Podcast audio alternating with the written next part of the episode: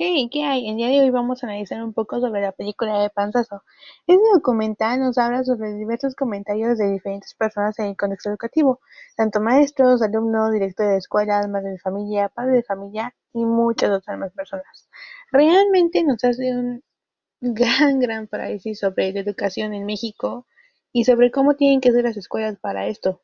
Realmente no hay ninguna educación buena o mala nosotros tenemos que hacer la educación como verdaderamente queremos. Nosotros los alumnos, los futuros pedagogos, los futuros maestros y docentes, somos los que realmente debemos de llevar mucho más a esa educación. Se dice que el PIB per cápita para la educación es del 93%. Dicho presupuesto está destinado mucho más al salario del pago de los maestros que a recursos didácticos. ¿Realmente estamos educando bien a la sociedad? ¿Realmente estamos corrigiendo bien esas causas notables de la educación en México? Yo creo que no.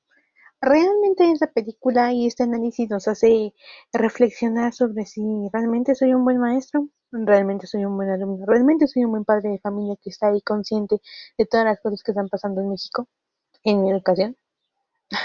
no por nada es una gran película para aquellos futuros pedagogos y futuros maestros de la educación. En fin, ustedes tienen la última palabra, amigos.